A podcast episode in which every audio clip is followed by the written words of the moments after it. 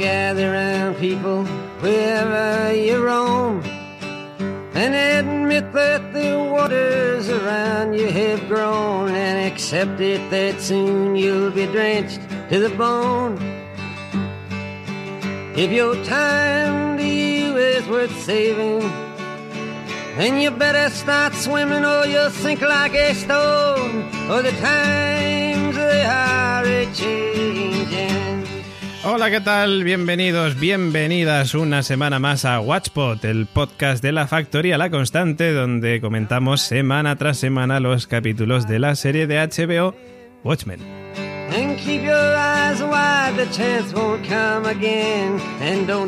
Como siempre, os habla David Mulé y como siempre tengo preparados y listos a mis queridos compañeros. En primer lugar, saludamos a nuestro gurú, a nuestro guía espiritual, a nuestro Nico Frasquet.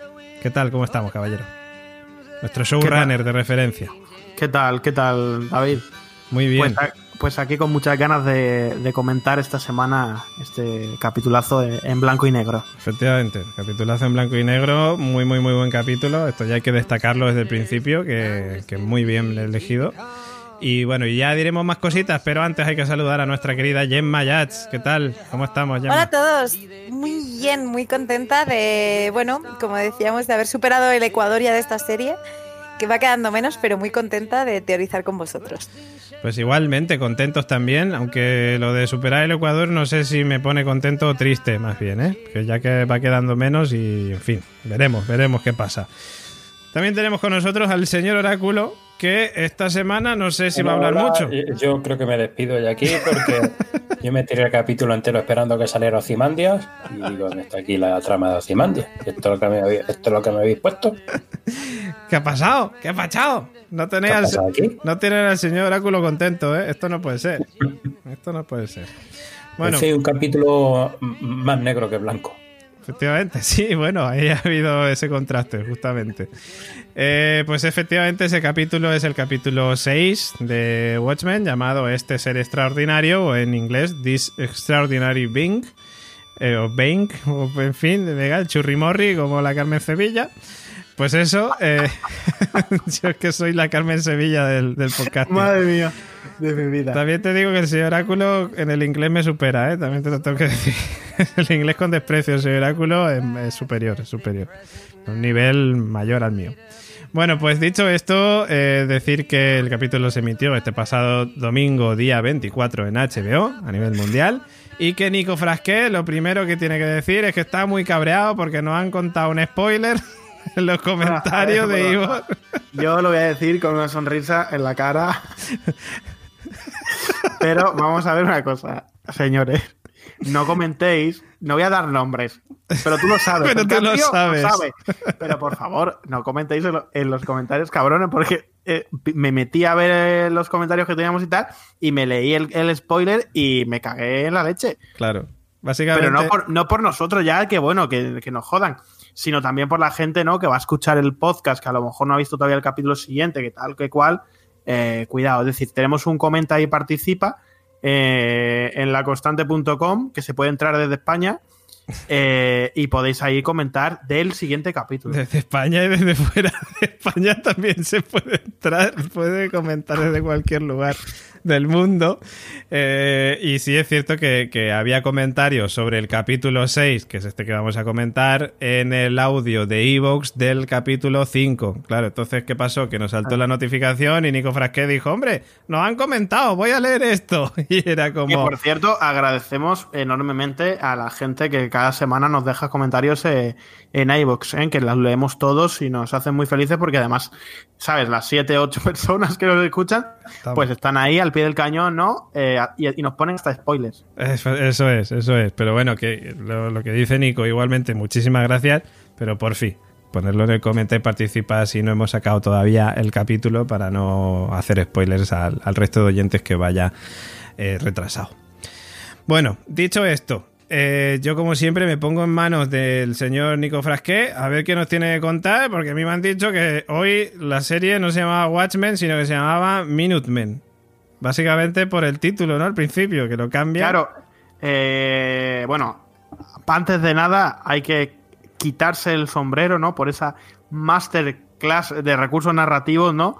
Que nos ha dejado el capítulo de, de esta semana, Hmm. eh, que es, está a un nivel, a un, a un nivel de dirección eh, pocas, pocas veces antes visto. Es verdad que la gente en las redes está con el capítulo eh, exaltada, es decir, están, eh, pues eso, han, han, han degustado uno de los mejores capítulos, yo creo que de, de la ficción de este año y, de unos cuantos años, ¿no? Pero muy, muy, muy guay, que por cierto, eh, ese blanco y negro que nos recuerda tanto a esa frase, ¿no? De, de Angela en el capítulo 1 que le decía a Toffer, la vida no es de, de piruleta y arcoiris, sino la vida es en, blanco y negro. Pues aquí hemos tenido un- un capítulo completamente en blanco y negro, justamente por lo que ya, por lo que luego hablaremos, todo el conflicto con el conflicto racial y todo lo que, lo que cuenta. Qué mejor Una color blanca que el blanco y negro. negra. Que luego hablaremos y, de eso, y ¿eh? comentaba, Una ficha blanca y una Comentabas. Nico, eh, que era uno de los mejores y es que, bueno, eh, detrás de este capítulo, eh, guionizado eh, por Lindelof con otro compañero, pero dirigido por Stephen Williams, un habitual colaborador de, de Damon Lindelof y que estuvo detrás de muchísimos episodios de Lost, desde la primera a la cuarta temporada y ha colaborado en un montón de episodiacos de series como The Walking Dead, Westworld, Counterpart.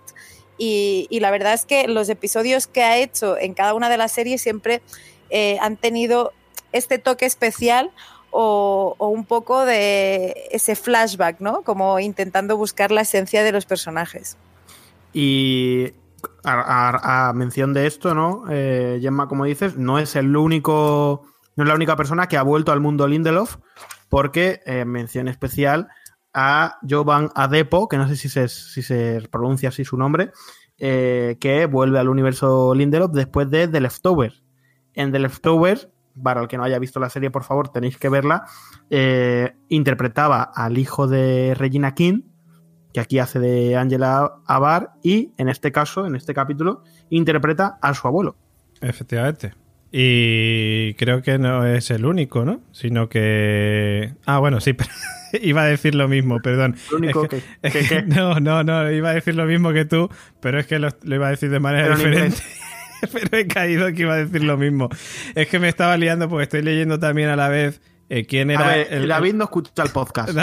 No, no, hombre, iba a decir que quién es también el compañero que decía Gemma, que ha escrito también este capítulo junto a Damon Lindelof, que es Kurt Jefferson.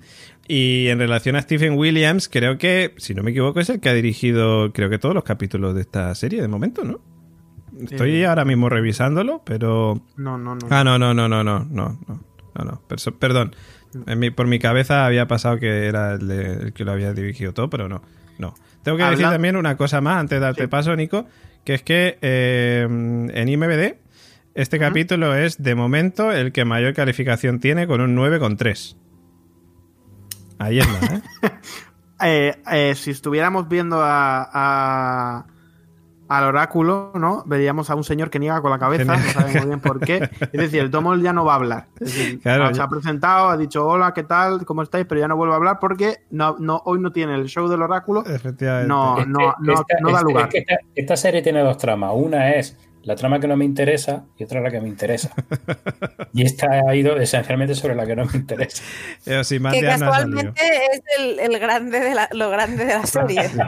De todas maneras, señor Oráculo, no sufras, no sufras, señor Oráculo, porque el capítulo anterior, eh, que sí salía Osimandias, tiene un 9,2, que no está tan, tan alejado. Oye. bueno, no, ya lo he dicho, lo dije antes de, de empezar.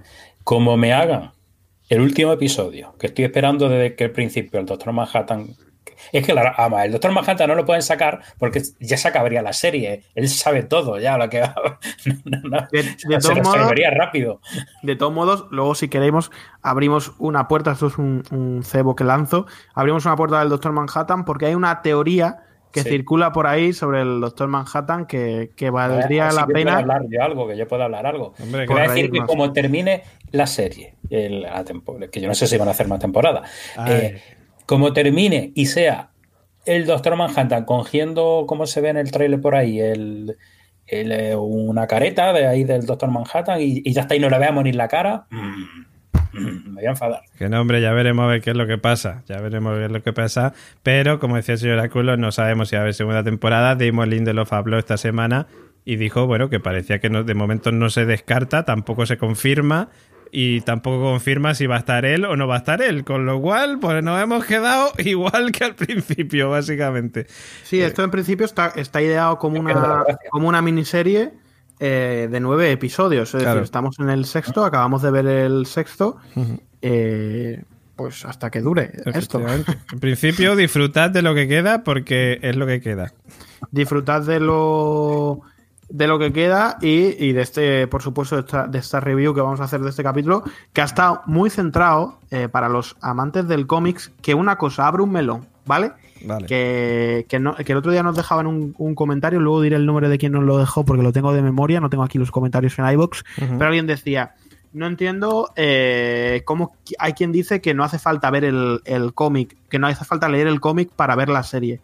Eh, yo opino como él, ¿eh? Después de, estos seis episodios, yo creo que la lectura del cómic eh, no es imprescindible, pero sí es bastante mm. importante. Porque si no, digamos que te ahogas un poco en, referencias. Es decir, yo sinceramente creo que... que... no se entenderían si no tienes cierta idea de hecho, de lo que... De lo que, hay, claro. De hecho, el capítulo de hoy eh, para los amantes del cómic, o los que se lo hayan leído, eh, nos, lleva mucho a este libro ¿no? de, de Búho Nocturno, que sacó el primer Búho Nocturno, que se llamaba Under the, Hood, ¿no? debajo de la capucha. Eh, y de hecho, el título del capítulo, recordad que siempre decimos que los títulos de los capítulos tienen una referencia a algo. En este caso es a una línea, ¿no? A una de, de las frases de este, de este libro dentro del, cómic ¿no? de, eh, Watchmen, escrito por el búho nocturno, el primer búho nocturno, Hollis Manson. Eh, y este, esta, esta línea ¿no? de This Extraordinary Being es, es parte de, del, del Under the Hood. Under the Hood que habla de, y ahora vamos a hacer un poco ¿no? de recapitulación, como le decía antes a, a Gemma fuera de micro, de recapitulación, porque el, digamos, el cartel de Watchmen se ha, convertido al, a Minutemen, ¿no?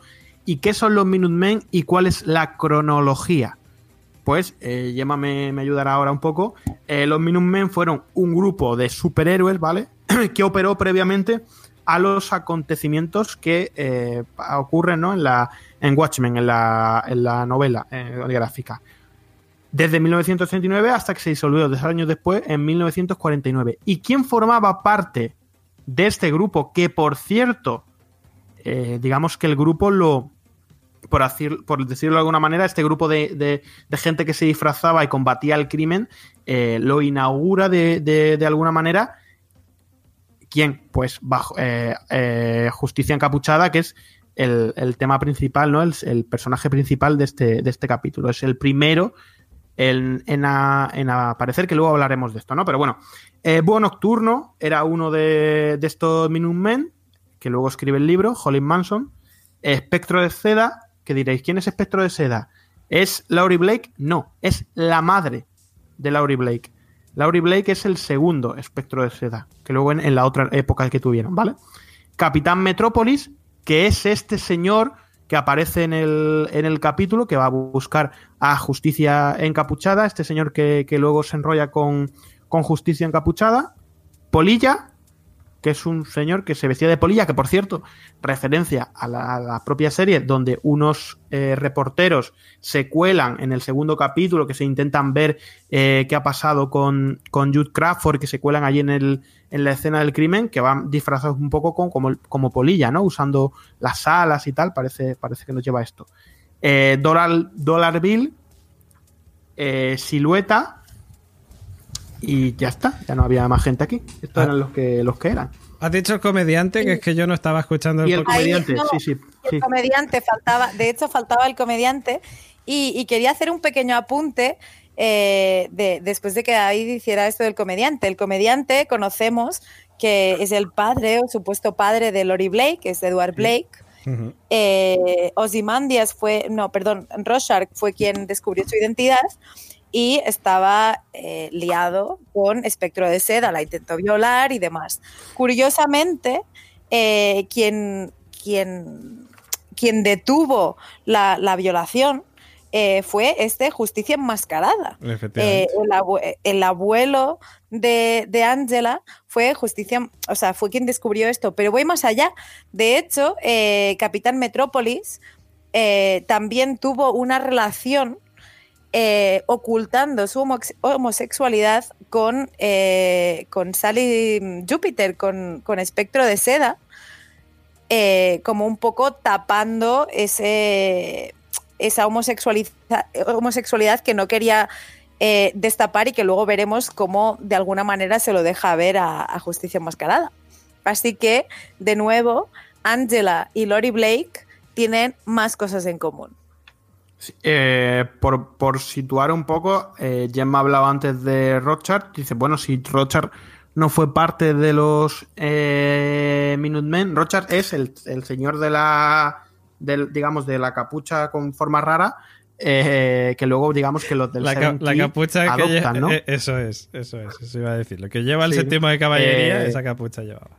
Exacto, la capucha del séptimo de caballería, ¿no? Que parte de esto. Pues dice, ¿y por qué Rochard? Rochard no me, ente- no, no me entero, ¿no? ¿No estaba con los Minutemen? No, Rochard es de la segunda, digamos, generación, eh, que son los, digamos, que se unen, ¿no? Los Crime Buster, eh, eh, que es el intento fallido del Capitán Metrópolis por formar un grupo de que sucediera a los Minutemen en 1966.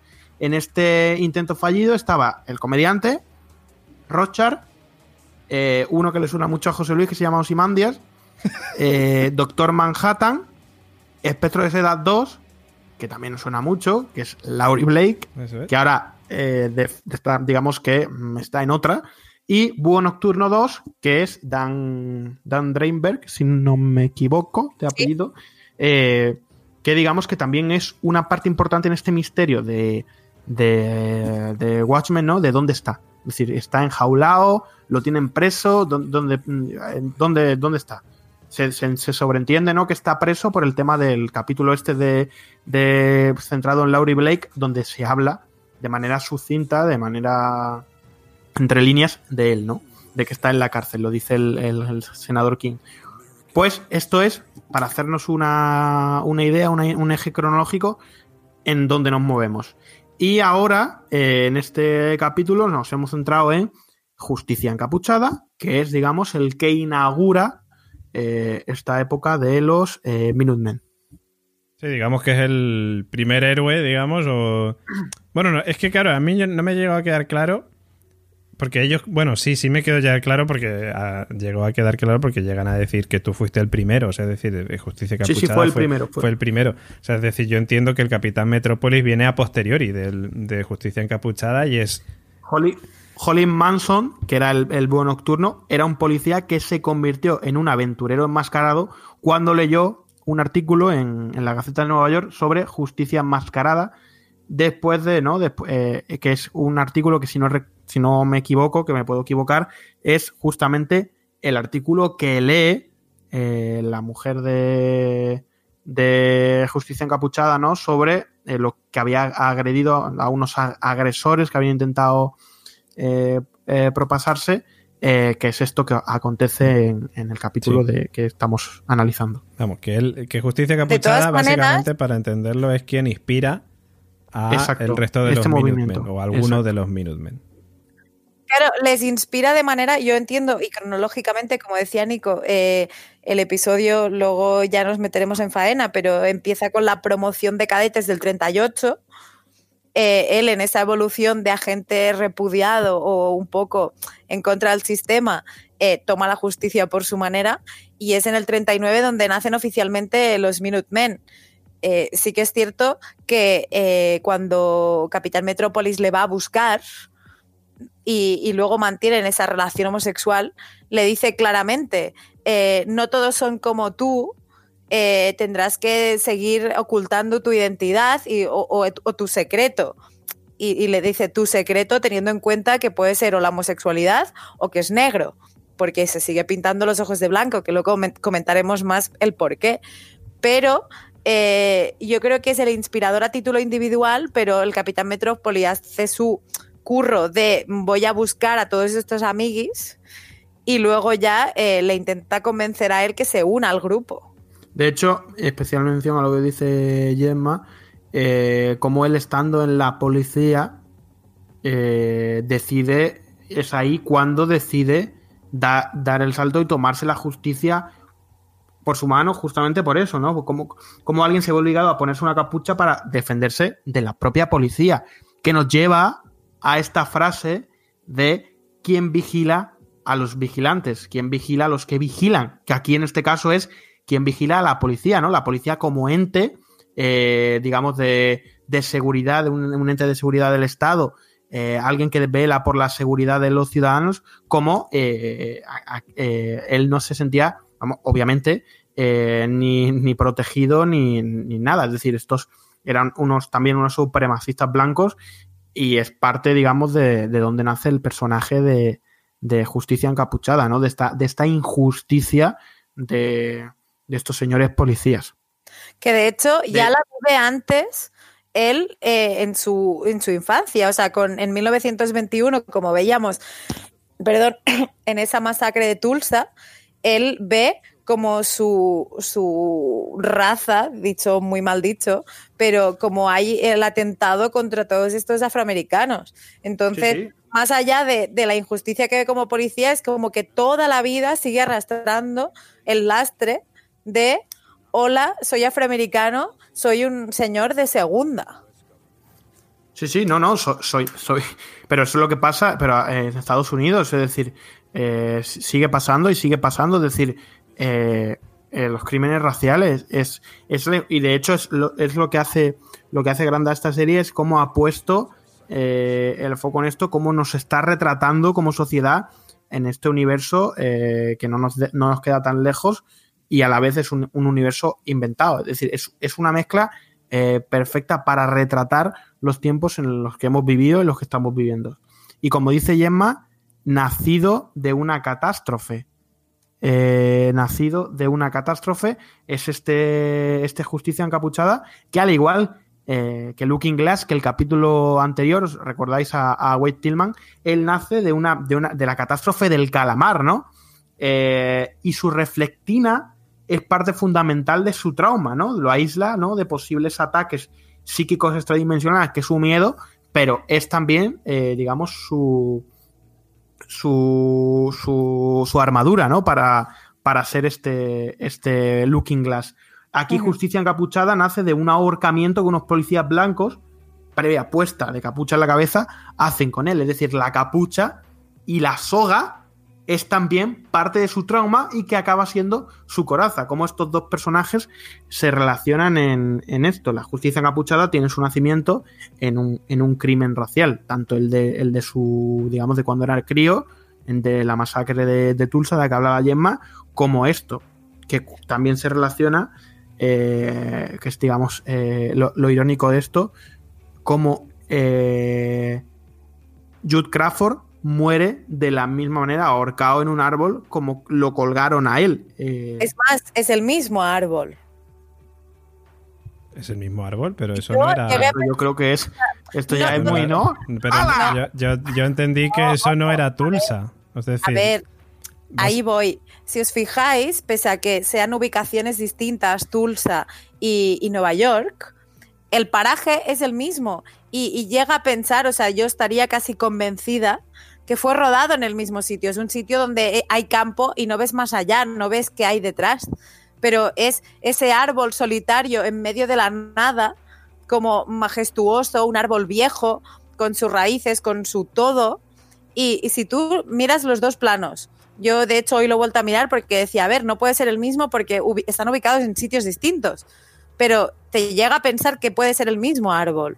Claro, a ver, es, es un poco el guiño, ¿no? De, la ironía del momento. Claro, yo me asustaba cuando he dicho el, mismo árbol. Digo, madre mía, se, se lo llevaron lejos para ahorcarlo. el mismo metafórico, claro, ahí voy. el mismo metafórico. Metáforas, mira, como hilo temas, porque nos hemos adelantado un poquito. Eh, metáforas de la vida, ¿no? Cómo, eh, cómo volvemos otra vez, cómo este capítulo comienza con una secuencia que es lo contrario al blanco y negro, una, una secuencia con mucho color, con, con, con esta, digamos, esta, esta, yo qué sé, esta adrenalina que tiene esta serie, eh, un poquito en falsete, ¿no? Que es American Hero Story.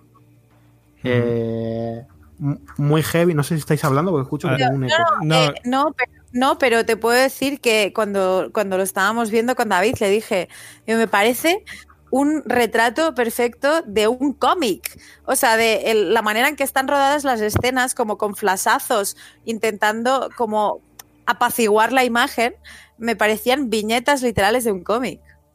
A mí me Eh, parece pero te, además- refier- a mí me ¿te parece refieres a American Hero o, a la- o al capítulo? American Hero. American Hero, Sí, sí. sí, sí, sí, American Hero es. Yo insisto, esto es una chorrada mía, pero yo insisto en que es una, un poco una parodia de, del, del propia, de la propia Watchmen de Zack Snyder. Yo no sé. Sí, Hay o algo sea, ahí de- en, en lo, en lo irreal que, que me llama la atención. Y de hecho, el otro día hablábamos eh, de, de- hablamos siempre, ¿no? De, de hecho, las iniciales son las mismas, de com- los parecidos con American Horror Story, eh, que eran sutiles, ¿no? Aquí con el cameo de Chanek Jackson, que quien haya visto American Horror Story sabe quién es, eh, lo deja más que evidente, ¿no? Es, es un habitual, un actor habitual que de repente es el que hace a Justicia Encapuchada. Y abre un melón, eh, para que me acompañéis un poco con este tema. Me gustaría Eh, decir una cosa antes de que abrieras sí. el melón. Ya hay un rato con la mano levantada. Básicamente porque a mí también, aparte de, de- esto de que decís, ¿no? De, de la posible referencia a Zack Snyder, que es cierto que, que Zack Snyder se flipó mucho a la hora de hacer la peli.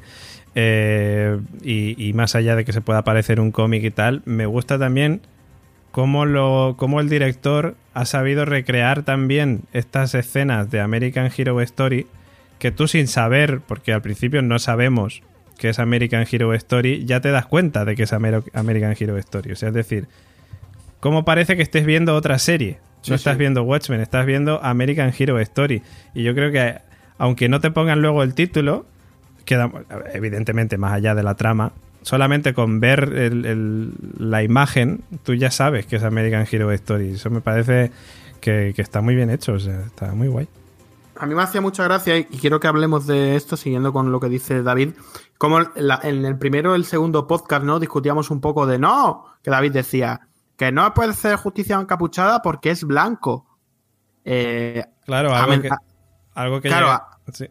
a raíz de esto. Eh, habla tú, habla tú, Habla tú, habla tú, habla tú. habla tú. No, no, que, que- que iba a decir, justificando un poco lo, lo que dije, que tú muy bien dijiste, o Gemma, no sé, que, que llegaste a comentar, bueno, pero es que American Hero Story está basado, no es real lo que está pasando Claro, ahí. Pero es, cual- es- es justamente por eso es interesante. Hmm. Eh, con el whitewashing de la ficción. Es decir, el lavado a, a- a blanco. Es decir, cómo en ningún momento se- la ficción no pone a- al héroe del que va la puñetera serie de negro. Es decir, lo, lo- lo blanquea. Claro, Y es, Pero- Bueno, pero es que el propio, pero es que el propio héroe se tiene que blanquear luego a posteriori eh, para, para, para ser el mismo. Sí, Entonces, eh, yo cuando, cuando lo vi, o sea, maquillándose el, el antifaz blanco, que también pensé, qué chulo, porque Angela, siendo Silent Night, se maquilla de más negro y él tenía que hacerlo de más blanco. Eh, hostias, dije, mierda, digo, tenía razón también David con esto. Podría haber sido blanco, porque realmente, ¿quién no te decía que fuera blanco o negro? Hasta que no se quita la capucha no ves ver- verdaderamente quién es. Claro, es que es lo que os decía, digo, se ven los huequecicos, o sea, es decir, que por más que se le vean solo los ojos, también se le ven los huequecicos y ahí te darías cuenta si es blanco o negro. Y me parece que está muy bien salvado como lo hacen con ese maquillaje, o sea, muy guay. Pero bueno, por- otra cosa que por cierto voy a aprovechar para poneros la medallita y que precisamente venía de ahí el spoiler de, del comentario de Nivos que decía Nico antes, es que desde el capítulo 1 dijimos que Will era que justicia encapuchada y por fin lo hemos confirmado y yo estoy orgulloso de nosotros. Pero por quitarnos un poco de mérito, también es verdad que por los colores, por toda la, Sí. por la historia, no, no sé, es decir, era, era fácil pensarlo, es decir, no era... no era- realmente a- el- el- la propia dirección de la serie también nos ha llevado eh, por, ese, por ese camino.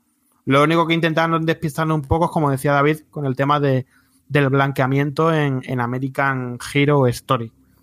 Pero ya lo decía Pity, ¿no? El, eh, Legend Pity. Esta ficción estaba llena de incoherencias con respecto a la verdadera historia. Hasta Laurie Blake, eh, al principio de la serie, que al principio del capítulo, que me hace mucha gracia, le dice a los que están viendo la, la serie en el ordenador, en la comisaría, dice, quita esa, quita esa porquería. Realmente es que es, que es, una, es una porquería. Es decir, los, los diálogos, eh, el tema de la, de, el, el- el trasfondo turbio que, ¿no? que le dan a la homosexualidad, ¿no? Como que tiene otros novios, que tiene un, un vídeo sexual, cosas sexuales, tal y cual. Luego lo que ves entre ellos dos es una relación de amor eh, frustrada por las circunstancias. Es, es un Brokeback Mountain de, de superhéroes. ¿No lo, Es ves muy muy. ¿No lo ves muy Rorschach? Esa filosofía Rorschach, digamos, de, de hue- huele a sexo todo, ¿no? Como muy sucio. Sí, a ver, eh, a, a- pues esto, a gente chunga, es decir, a un poco a, a, pues esto, ¿no? La homosexualidad, ¿no? Como, como putearon a, a estas dos muchachas, estas dos superheroínas, no sé si cómo me acuerdo. Sí, eh, a, eh, mm, silueta, ¿no? Y, y tal, que, que- que- que la, Silueta que y la mataron, que ¿no? la Con su mataron. amante o, Hmm. o como estos señores han tenido que ocultar que, era, que eran gays, que de hecho lo que dice Gemma, estoy yo estoy, clar- estoy convencido de que hablan de la propia homosexualidad, ¿no? Qué pena que no puedan ver lo, lo- lo bonito que eres, ¿no? Es muy heavy, es muy heavy cómo, y cómo arranca. Igual que, igual que Angela es una mujer negra, eh, que es, es- es el, el colmo del colmo, eh, aquí vol- vuelvo, volvemos al colmo del colmo, que es un homosexual eh, negro. Es decir, es, es muy ya, guay. pero, es muy guay y a mí me, me fascina mucho cómo han planteado el personaje, porque eh, su sufrimiento y su venganza y su todo eh, viene, de hecho, en la conversación que, que tiene eh, al principio del episodio con, con Jun, justamente, con luego ella dice, quiero olvidar el pasado, le dice él, y ella dice, por eso tienes tanta rabia en tu interior. Y me sorprende porque, eh, o por lo menos es lo que me llega a mí, es basado en lo racial. Es decir, descubrimos que es homosexual casi por accidente. O sea, hay una escena en que dices, uy, mm, Capitán Metrópolis se acuesta con un tío, hostia, que, que- que es el de Leftovers. O sea, para, para mí fue así. Hombre, pero sí es cierto que, que ya lo hemos comentado, de hecho, en este podcast, que se rumoreaba que Justicia Capuchada era, era gay. Sí, sí, Es sí. un- y, lo, y lo hablamos en su momento cuando Will Reeves viejo le dice a Angela, nunca te hablaron de mí. Eh, como que desapareció del entorno familiar y no sabíamos por qué. Y de hecho estuvimos hablando los motivos por los cuales había podido estar fuera. Pero sí que es cierto que como personaje le veo poco dañado, y no es que quiera el mal a nadie, ¿no? Pero que le veo poco dañado por, por tener que ocultar o frustrar su homosexualidad, pero en cambio le veo muy resentido, y tiene todo el sentido, eh, con el tema racial, ¿no? De se cargaron a su madre, o sea, el cine donde curraba su madre se lo cargaron, eh, viene como arrastrando tragedias raciales una tras otra. También te digo que como para no sentirse así, ¿sabes lo que te digo? Que es como Claro. marcado por la, es decir, marcado a fuego como el, el- como el nacimiento del Joker, ¿eh? Que, que es decir, todo lo que pasa con el Joker, este, este señor antisistema, ¿no? Que está muy bien la peli, para si queréis ir a verla. Sí. Eh, eh, pues, pues es un poco, es un poco, es un poco eso, ¿eh? Igual, igual, igual tampoco. Y a mí me, a mí me, no me refiero, pero que, que hace un poco, a ver, igual no es. igual, igual. no obviamente. es. Pero es decir, como el, como el odio, como el odio, porque decimos, ¿cuáles las razones que llevaron ¿no? a separarse de su familia y de su, de su, de su mujer, de Juni y de, y de su hijo? Realmente fue es el odio.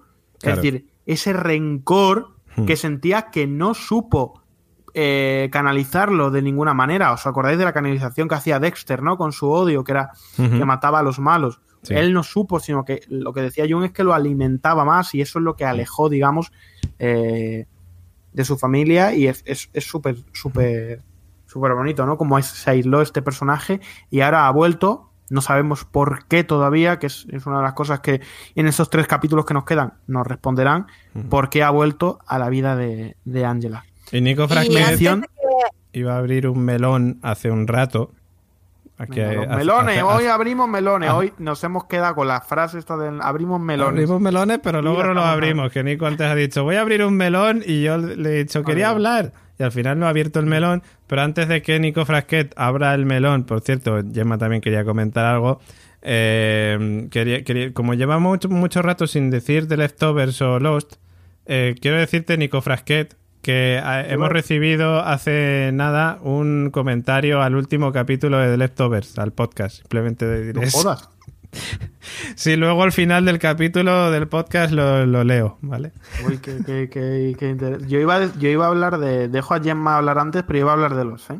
Hombre, mira, mira cómo te conocía yo. Yo quería cerrar, eh, antes de que abráis melones, quería cerrar un poco ese episodio que hemos visto de American Hero Story. Eh, con las referencias que hacen esos dos policías corruptos, citan a un tal capitán Axis y a Moloch eh, en un par de ocasiones, y es que eh, son personajes canon dentro de la historia y del mundo de Watchmen. Moloch eh, en la serie, bueno, se revela que es un villano eh, que, fue activo durante bastante tiempo y que eh, dirigió varios sindicatos del crimen, eh, que luego, si indagas un poco, pues fueron destruidos por Ozymandias en los, a finales de los 50, y es el que dicen que se alimentaba de energía solar para destruir Nueva York, que mm, pese a que el modo era distinto, el destruir Nueva York también era un poco el proyecto que se adueñó Ozymandias a posteriori. Entonces, nada, como guiño, eh, Lindelof siempre muy bien, hilando todos y cada uno de los detalles. Y era uno de los enemigos principales del comediante, si no me equivoco también. Y además es parte fundamental del, del plan de, del calamar, ¿no? De, de este calamar, del que, por cierto, vamos a hablar hoy un poquito, ¿eh? De manera Eh, sucinta, ¿os habéis eh, el calamar ahí a tope y unos calamares fritos. Pues, bueno. unos calamares que me comería yo ahora. Eh, hablando de los. hablando de los que he dicho antes que íbamos a hablar un poquito de los. eh, Tú ibas a abrir un de- melón y ese melón parece ser que tiene que ver con Lost. el melón lo he abierto ya, pero es que Ah. eh, no, no, no- eh, hablaba de lo del whitewashing. Lo, de, Ah, vale, vale, vale. lo del tema del Vale, blanqueamiento. ¿no? Vale, vale. Eh, iba a decir de los que hay una frase que nos recuerda un poquito al universo Jack, que es el Let it be, ¿no? De Let it go, Jack. Aquí le hace Let it be. No, no sigas, no sigas por aquí porque vas a llegar a un sitio en el, al que no te gustaría llegar. Y al final es, al- por no dejarlo, acaba convertido en justicia, justicia encapuchada. Es, una, una chorradilla, ¿no? Pero esta frase siempre nos resuena, ¿no? Hay, hay cosas, hay guiños que mete, que mete Damon Lindelof que se, digamos que se auto-homenajea de alguna manera, eh, obviamente porque le escribe, de, escribe él. Para aclararle a los oyentes que, que- que sepáis, Nico no acaba de decir que Jack Shepard de Lost sea justicia encapuchada. ¿Vale? No, no, claro, gente, a ver, hay que ver los y de Leftovers. Los ocho que nos escuchan, Eso que es. se la descarguen. Eso es. No, que se la descarguen, no, que se compren el Disney Plus, ¿no? Que este que van a, van a tener todavía- Lost. hasta marzo no llega, entonces en marzo haceros el Marzo, Disney Plus. mundo de Disney Plus. O compráis los No paga, ¿eh? DVDs, compráis los DVDs o los Blu-rays. Eh, bueno, Están descatalogados. voy a abrir otro, otro melón. Vamos a abrir el melón. Esto parece una frutería. Venga, ahí, José Luis, melones. tú si quieres decir algo, eres bienvenidísimo, ¿eh? Está esperando que hablemos de Ozymandias. Yo voy a intentar sacar temas a ver si a alguno le interesa. Eh, no, yo ver, tengo, que, de broma. tengo que decir que. No, no, fuera bromas. Yo eh, luego hablaré de la Peteipedia. Como siempre, hago el, el- la conexión con internet que ya no se puede entrar desde hoy. Ayer pude entrar en Peteipedia, hoy no he podido. En la constante Y comenta y varias- participa si podéis entrar, ¿eh? Eso es, en el comentario Y participa si podéis. que pueden, ah, que pueden necesitar de la respuesta de un buen señor oráculo. Asiente con la cabeza, ¿vale? Asiente con la cabeza. Yo es que lo- yo retransmito lo que estoy viendo en directo. Asiente con la, es que no- Asiente no con la sé cabeza y mira con los ojos de un lado a otro como diciendo, el si no se los El imagina. tío está ahí al lado del micro y se dismutea para decir que sí. A ver, Chicos, estáis hoy muy dispersos. No paráis de abrir melones y todavía no ha empezado el episodio. O sea, Efectivamente. A yo ver, no, antes de hombre, empezar, Está hablando más Gemma que Nico, por eso te digo todo. O sea que vamos. No, no, hombre, yo estoy hablando del episodio, hemos hablado del nacimiento de la, de la catástrofe y ahora vamos a hablar del el tema fundamental del episodio que es el cíclope. Está. Minuto 35. ¿Vale? Eh, minuto 35, ¿no? Eh, eh, curiosamente, ¿no? Cuando él se está, digamos, está entrando eh, eh, en, digamos, en el cuerpo de, de policía, este señor eh, le advierte de que tenga cuidado con el cíclope. Y dices tú, hostia, ¿qué, qué pollas es esto de, del cíclope? El cíclope, si no, los, no lo, para el que no lo sepa, que lo sabrá todo el mundo, esto, mm, esto es absurdo, es una, en la mitología griega, es, es un- unos miembros de, un- de una raza de gigantes con un solo ojo en mitad de la frente. De, de ahí viene el tema del, del símbolo que siempre se, se hacen. Eso es. Y, yo pregunto, aunque, fuera, aunque sea solo una chorrada, una, eh, un, digamos, una relación que, que creo que no, no va a tener mucha, mucha más entidad, pero ¿dónde hemos visto una criatura de un solo ojo? Pues en Nueva York, en 1982, en forma de calamar gigante. Es decir, curiosamente, eh, el cíclope no viene de aquí. ¿Tendrá alguna relación este plan del que vamos a hablar ahora de lavado mental para que los negros se maten unos contra otros, no uno entre, entre otros, con el gigantesco calamar de Osimandias para, para conseguir la paz mundial? Eso, eso. Dios de y Mandias, te a ver digo si que sí. Y Perdón, perdón, me, me voy a callar. antes de, de que el señor Oráculo. No, eh, yo lo que vengo a decir es que los efectos que provocan eh, el lavado de, de mentes del cíclope con el lavado de mentes, como vemos o como vimos en el anterior episodio, las consecuencias vienen a ser las mismas. A Wade le cambió la vida. Veía las cosas de una manera, eh, presencia la catástrofe y el poder mental que ejerce el calamar en los vivos, eh, sobre todo en estos que acaban creyendo en la conspiración, es un cambio de vida y un cambio de concepción mundial, como ocurre también eh, con los partidarios del cíclope. El cíclope con, con este plan de, de, de lavado de lavado mental que dices tú, hostia. De hecho, a mí esto es una chorradilla eh, para el que esté para el que esté familiarizado con, con David Foster Wallace. eh, me recuerda un poco a, a la broma infinita, ¿no? Que era una, una novela que, por cierto, nunca lo he intentado muchas veces, pero es, es, es, es un poco mm, difícil. Eh, es, trata, ¿no? Una de las cosas de las que tratas es que hay un- una especie de, de película, ¿no? Que hacen, un entretenimiento, ¿no? Una película que proyectan y que, es, y que llega a ser tan, tan entretenida, ¿no? Que la gente deja de hacer cualquier otra cosa que no sea verla. Y se mueren, la gente que la ve se muere de inanición, porque solo quiere ver esa, esa película. Eh, Pues este lavado mental en los cines, ¿sí? Dime.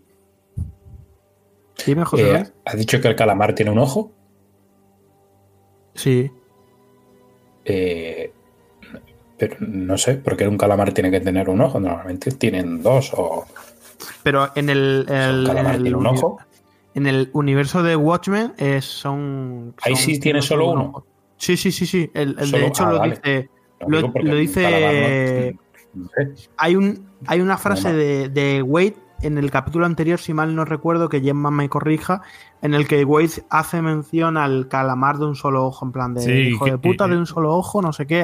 Y que se ve en la escena, Es de que hecho, sí, cuando sí, sale el hecho- calamar, se ve que tiene se un ve, solo ojo. es- solo tiene un ojo. De hecho, y los calamarcillos estos que caen de, de otra dimensión, eh, que por cierto alguien nos comentó también eh, muy acertadamente. Que vale, que aquí en la serie tienen un ojo, pero normalmente los calamares tienen dos, ¿no? No, Ya, no, bueno, yo, pero- solo uno. eh, No- no he no- conocido muchos calamares, pero. yo, yo me los he comido más que otra cosa, pero básicamente eh, el calamar gigante que manda Osimandias tiene un ojo. Tiene un ojo. Eso es lo que sabemos. Y que, por cierto, hablando de. Joder, diremos los nombres, ¿no? Porque esto me parece como que no queremos decir los calamar nombres. Dos ojos. Vale, o sea, pues en este, en el, en el mundo Watchmen, Eso es. en el mundo Watchmen tiene uno. Pero este, Este calamar tiene un ojo. Estamos hablando de este calamar gigante, que es un calamar gigante creado por eh, Osimandias. O sea, es decir, que, Mira, para. que no es un calamar canon convertir En el, de la vida real. en el ¿es un cordero o es una oveja? Una oveja o un ¿Os cordero. acordáis de, de esto? Eso es. Que por cierto, que hay, un- hay un comentario que me gustó mucho en. En, en el. En joder, en el, en el podcast, ¿no? De, Sí. En iVoox, que decía, ¿no? Que, que no me acuerdo quién. Ah, José, José María Saguillo Segovia, ¿no? Dice: La lluvia de calamares son los truenos para que le sigamos teniendo miedo a los relámpagos. ¿Os acordáis, no? De todo lo que hablamos el, el capítulo anterior, pues, pues esto, con, con relación a, a los calamares que hablábamos antes. Bueno, pues Bien. eso. ¿Tiene relación, José Luis, el calamar con, con este cíclope, con esta con este lavado de cerebro?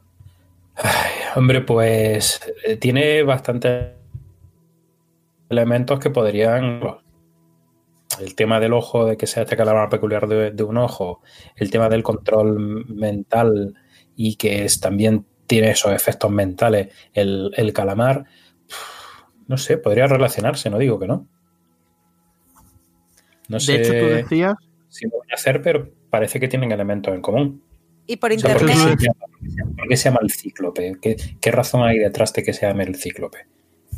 Esta gente. Por internet hay quien elude el gesto, el, el cero, ese ojo en la frente, como un símbolo eh, que se ha asociado en el mundo del cómic al Doctor Manhattan. ¿Casualidad? Claro, bueno, sí, el, doctor el Dr. Manhattan también este, se hizo su átomo de hidrógeno aquí en, el- en la frente, ¿no? Como si fuera un tercer ojo. de verdad. No lo sé, no, lo- no lo sé si iría por ahí los tiros. Pues está claro que el, el tener solo un ojo eh, parece que parte ¿no? de, de este mundo extraño que estamos, que estamos viendo. Pero el control del lavado mental, ¿no? Que es esto que hacen en el cine, que si ahora no creo que, que David nos hablará de, de una publicidad que hizo, que hizo Coca-Cola en, en- en los cines y que la, y que la prohibieron. Eh, este control del lavado mental para provocar el enfrentamiento entre, entre negros que es lo que hace que, ¿no? que llegue al cine, que habla de, todo esto, eh, yo creo que va a traer cola. Es decir, que, que va a traer cola en, eh, en- en lo que estamos viendo ahora, que es yo creo que es la gran pregunta de este, de este episodio. ¿Esto salió mal? Es decir, justicia encapuchada por sí solo, porque su grupo de Minutemen le dieron la espalda y le dijeron, qué, qué absurdo eso que cuentan, ¿no? ¿Cómo van a estar haciendo un lavado mental? ¿Qué me estás contando? Esto de, de la de la, de la vasta e insidiosa conspiración que hace mención a su, a su frase que ya luego le dice a a Angela, aquí también la dice, eh, va a tener relación eh, en estos últimos tres episodios. ¿Qué es lo que intentan eh, conseguir? Aquí, me, aquí habría, aquí estaba preparado que hubiera gente que me responde. Sí, es verdad. Yo eh, tengo. Me puedo muy, muy- tener- muy vendidos. Yo estaba respirando hondo porque de ellos creo que se pueden, de- ¿cómo se llama esto? Deducir varias cosas. Eh, que Will y Lady Trio quieran aprovechar esto en pro de su lucha. También tiene que ver con que Lady Trio se haya hecho con el dueño, o sea, se haya adueñado de las televisiones. O sea, en, en una PTipedia anterior se decía que se había hecho con el control de las nuevas televisiones. Si eso es así, es muy probable que esté utilizando esa tecnología para manipular. Eh, sería el enlace evidente. O sea, Perfecto. si Lady Como- Trio como está la- relacionada con- como la película, ¿no? De, de la broma infinita que os, que os hacía mención, mención antes. Y, da- y José Luis, tú decías también el tema de la luz. De esta linterna Sí, eh, yo entiendo. lavacerebros que usa. Esa linterna utiliza la misma tecnología que el proyector que se llevó el de recuerdo cuando entró allí a donde estaban haciendo sus negocios esta gente. Pues sí. Sí, Aquí sí, nos yo quedamos lo que- calladísimos. Y que Lady True tiene esa tecnología también. Y el hecho de que esté comprando esas televisiones, pues todo me hace relacionar que es una manera de utilizar esa tecnología para. Quizás es la que está incentivando el, el, el- el séptimo de caballería este. No es más que el resultado y son, son gente manipulada. ¿No? ¿No estás de acuerdo? No, yo creo que, que va por. Después de ver este episodio, eh, ¿qué necesidad tenía Angela de conocer el pasado? O sea, de, ¿qué necesidad había de este episodio? Si conocemos el pasado de qué ocurrió y ese resentimiento que se nos viene repitiendo una y otra vez de Will y ese plan que tienen en común con Lady Trio, yo voy más allá. Ella también está resentida. A su hija le dolían los pies de haber huido de Vietnam, de, de haber sufrido ese conflicto con Estados Unidos ambos están jodidos con el sistema que les propone Estados Unidos. Entonces, yo lo que veo es que el séptimo de caballería sigue defendiendo la supremacía blanca de, parte del senador King y el resto son un poco los antisistema que, el espectador podemos empatizar con ellos y que el, mensaje va ahí, que y si esa guerra tecnológica no es para que el mensaje de los supremacistas no llegue, la tecnología hemos visto que tienen el portal este mágico del séptimo, de, o sea, que ellos también tienen cierto acceso a la tecnología y al dinero. No lo sé, ¿eh? O sea, especulo gratuitamente. Sí, sí, ahora lo que sabemos es, sabemos más cosas, es decir, sabemos eh, eh, quién es justicia encapuchada, como decíamos, ¿no? De antes, eh, cuál es su papel, pero no sabemos exactamente qué es, qué quiere el Seven Key con esas pilas de relojes, ¿no? Que estaban intentando hacer algo con ellas. Si Joe Crawford, eh, que es el jefe de, policía, ¿no? Que, muere ahorcado a manos de, de esta linterna, ¿no? De, Will Reef. Eh, si es parte de esta conspiración, si hay un nuevo nivel en esta conspiración que salió mal, es decir, que es un intento, un nuevo intento de esta conspiración por parte de la que estaban implicados parte de la policía eh, para, llevarla a cabo. Eh, si es una conspiración eh, que lleva a otros niveles el supremacismo blanco, como intentaron en el, en el pasado, o, qué se intenta hacer, o si es al revés, o si esta conspiración, como pasó en el, como decían en el capítulo en el que, en el que descubrimos que Lady Triu y Will estaban juntos en el mismo espacio, ¿no? Y en el mismo, digamos, en el mismo plan. es parte, es él el que lo intenta llevar a cabo. No sé si decía antes Gemma, es decir, a lo mejor intentan hacer lo contrario. No, no lo sabemos. Todavía esto es verdad que no podemos saberlo porque no porque faltan tres capítulos, básicamente. Es, por eso. Pero hay varias cosas de este episodio que nos llevan a cosas en común del séptimo de caballería y, este eh, anterior o este cíclope o, cíclope o este Ku Klux Klan. Eh, en primer lugar, el dibujo. Ese ojo, que es el logo, eh, lo vimos dibujado en el centro comercial en el anterior episodio, cuando Wade, eh, espejito, entra, hay una pintada como un graffiti de, un ojo gigante. Eh, cuando Justicia Encapuchada sale de hostias del almacén de Fred, el señor gordo que quema la tienda de judíos, cae encima de unas lechugas. Entonces, perdón, creo que nada, y como decíamos, es casual. O sea, de, te han puesto las lechugas y el ojo, o sea, las lechugas del séptimo están aquí. Y el ojo de aquí está en la sede del séptimo. Entonces, blanco y en botella, nunca mejor dicho. Y además, Fred, y, era un bombazo que quería contaros, que también viene un poco con la crítica social política.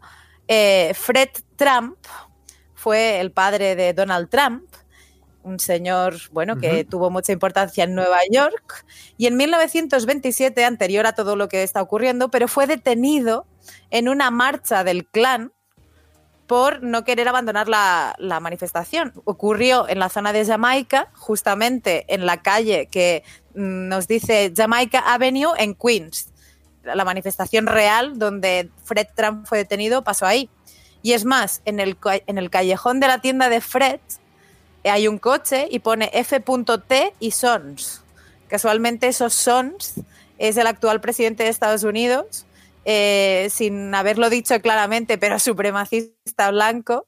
Entonces, eh, creo que mm, ya más pistas no nos pueden dar, ya sea por la analogía con la realidad eh, y, lo que estamos viendo. y hablando de Gemma y hablando justamente de lo que has dicho antes de la lechuga, eh, de todo esto y relacionándolo con el tema de American Horror, como hemos visto una secuencia que nos recuerda muchísimo a la vista en el primer capítulo de American Horror, de American Hero, perdón, de American Hero Story, de él entrando, ¿no? A, evitar este atraco eh, de estos tipos. Como hemos visto, digamos, la versión distorsionada, ¿no? De, esta secuencia donde a él le intentan disparar y salta eh, por la ventana, por esa misma ventana, en el lado derecho de, la tienda, eh, como hemos visto esta, esta versión distorsionada. De hecho, hay muchos retazos, tanto en el cómico tal, de este, de este, digamos, de este capítulo. Hay referencias, hay, hay enlaces con, con otras cosas. Otra también, otra. Otra. Perdón, que estaba leyendo aquí una, cosa. Eh, otra también, otra historia de la que ya hablamos en su momento. De por qué decía antes David. Es que fuimos unos visionarios. Eh, también había, había otra pista, ¿no? Para descubrir que Justicia Encapuchada era Will y era esta película que veía al niño Will, es decir, eh, en Tulsa, ¿no? Antes de toda la masacre, es sobre el alguacil negro de Oklahoma, ¿no? Era, empezaba la película con eh, un sheriff, ¿no? Siendo perseguido por un señor encapuchado. Y realmente al final era el señor encapuchado este que parecía el malo, era el bueno, porque el sheriff había estado robando a su pueblo. Y, la justicia y la, y la masa, ¿no? Del pueblo decía, no, eh, mátalo a la horca, a la horca. Y él decía, no, no, justicia de masas, no. Confiemos en la ley, ¿no? Es, era, digamos, esta, esta, que por cierto, Riff era el apellido de este, de este sheriff eh, encapuchado, ¿no? De este sheriff negro. Eh, y como el niño Will, digamos, eh, engendró, ¿no? O, tomó de ahí prestada parte de la imagen que luego usaría en, en justicia, en justicia encapuchada. Es, es, cierto además que él sigue, digamos, un poco esos pasos de confiemos en la justicia hasta que pasa lo de la horca. Es decir, ahí ya dice, mira, pues vamos a, mm, vamos a seguir un poco la voluntad del pueblo en ese aspecto. Es decir, la voluntad del pueblo En, la película era ahórcalo. Y el otro decía, el, el ejemplo a seguir para ese niño, para Will, era, no, no, vamos a confiar en la justicia. De hecho, yo entiendo que él se hace policía debido a ello vamos a, confiar en la justicia y vamos a, cazar a los malos. Pero llega un momento en el que se junta lo que decías tú antes, ¿no? El tema de la masacre de Tulsa y luego el posterior ahorcamiento que no termina de darse del todo porque no le matan sin que simplemente digamos que es una especie de aviso que dice pues a tomar por culo la justicia la justicia me la voy a tomar yo por mi mano que es precisamente ¿Quién, vigila ¿Quién vigila a los vigilantes? ¿Quién vigila a, la, policía? Claro, que eh, eh, eso es, pero claro, a su vez también, ¿quién vigila al señor de la horca, a la justicia encapuchada y a todos los encapuchados o disfrazados que se dedican a combatir el mal, ¿no? Que, es básicamente la postura de, de Lori Blake. De, mm, en fin, estoy un poco en contra de todo esto y, y Lori Blake sí que en este caso ahora confía en la justicia. O sea, esto es todo como un círculo realmente, si te das cuenta. Tal cual. Y Gemma, ¿tú ibas a decir algo? No, yo, iba a decir las, las motivaciones un poco. Eh, quería centrarme también en el papel de Jun, que, pasa, que pasa muy desapercibida, pero también me parece una pieza importante de cara a su reacción. Más allá de que sea su pareja postiza, es un poco la conciencia eh, él se deja llevar mucho por los, por los instintos y por, ese, por esa justicia y ella es un poco la cabeza. Y creo que mm, siendo ambos abuelos de Angela, veremos que tienen a un niño, varón, que de, vamos construyendo el árbol de Angela, es el padre de Angela, eh, porque vuelven a Tulsa y ya lo cuentan en el episodio, pero es un poco eh, perdón, Angela vive de ello, o sea, de estas dos, ¿no? Un poco la, conciencia y la justicia, o sea, vive un poco de más de, los valores de su abuela también, porque es mucho más reflexiva, creo yo, ¿eh? Pese a que tiene un poco ese nervio, veremos ahora que, conoce toda la historia, porque que Angela conozca toda esta historia, para mí es clave de cara a lo que puede pasar, o sea, más allá de que ya hemos conocido la historia o no, hay un detalle en la Peteipedia que eh, Blake por primera vez escribe una memo de estas que veíamos, siempre las escribía Pity. Y ahora Blake hace un artículo y le dice, ¿qué? Pity, ¿pensabas que no me leía tus memos? Pues sí, jaja, ¿no? Le hace ciertas bromas. Y, y ella misma dice, llevo dos horas, mm, dice, escribo esto después de seis horas de que Angela se haya tomado las pastillas. Eh, durante dos horas Angela ha estado eh, convirtiéndose y reproduciendo las palabras de su abuela y yo, ay, de su abuelo, y yo lo he grabado todo. Quiero decir que esto no ha quedado en saco roto. Lori Blake y la policía de, de Tulsa sabe lo que pasó. Entonces, eso es un eh, dato hay- súper importante y que si no llegamos a, bueno, si no llegas en este caso tú a leer la Wikipedia, se queda ahí. O sea, es decir, creo que es súper importante. O sea, es decir, que no lo hayan contado en la serie. Mm, Entiendo que, como bien dices tú, Lori Es Blake. que seguramente lo vamos a ver en el siguiente capítulo. Sí, sí, no, Sí. claro, estoy, estoy convencido de que sí. Bueno, supongo que sí. Y si no lo hacen, Eh, en el culillo le vamos a dar. y yo eh, eh, tengo dos cosas más antes de pasar al mundo, eh, digamos, diferente al mundo oráculo, ¿no? Para que José Luis pueda, pueda dar su opinión. Tengo otra, otro, digamos, otro, otro easter eggs, por decirlo de alguna manera, ¿no? Es que eh, esta graduación de cadetes en, en- de, los, de los cadetes de Nueva York, ¿no? Eh, entre estos cadetes, por, a nivel temporal, nos, nos, digamos, nos encaja bien. Hollis Manson, que era el primer búho nocturno, eh, también se graduó como cadete de policía ese mismo año en Nueva York. Es decir, uno de esos cadetes que hemos visto ahí debió ser eh, Manson, el primer búho nocturno que luego, digamos, eh, escribe este libro del que hemos hablado, del que hemos hablado hoy, ¿no? Que- y que además es parte importantísima de los Minutemen. Y otro de los, de los hechos históricos, ¿no? Que eh, al igual que la masacre de Tulsa, que parecen una cosa, ¿no? Que nos hemos inventado, ¿no? Ese que Demon Lindelof ha inventado en este universo es el meeting nazi que se dio el 20 de, de febrero de 1939 en el Madison Square Garden, con una convocatoria de más de 20.000 personas. Esto parece un hecho inventado, pero no sucedió. Pero De- bueno, de- eh, aquí estamos viendo ¿De 1900 Este- cuánto has dicho, Nico? eh, el 20 de febrero de 1939. Ah, vale, vale. Eh, esto que, que parece una, una cosa surrealista, ¿no? Una cosa inventada por Lindelof, ocurrió, de verdad. Pero vamos, tampoco nos puede asustar porque ahora mismo eh, solo hay que ver eh, cuántos escaños tienen los partidos de, de extrema derecha, ¿no? Eh, y hasta aquí, para mí, digamos, el recorrido de lo que es- ha sido el capítulo. Pero me queda una cosa, un melón por abrir. No sé si vosotros tenéis alguna referencia La más. muerte o- de Crawford, ¿no? ¿Te, te refieres? ¿Qué? A la, a la muerte de Crawford te refieres a... No, yo iba a hablar de, de otra cosa. Ah, pues no. no. Eh, no sé si es lo que ibas a hablar, pero si no te doy pie, eh, yo no, no dejaría de, de darle importancia al final del episodio, que es dónde se despierta Angela, y cómo y con quién. Claro. Claro. Yo aquí, a ver, aquí, aquí hay dos cosas. Por un lado, lo que dices tú, ¿no? O sea, el- ella está en las instalaciones de Lady True.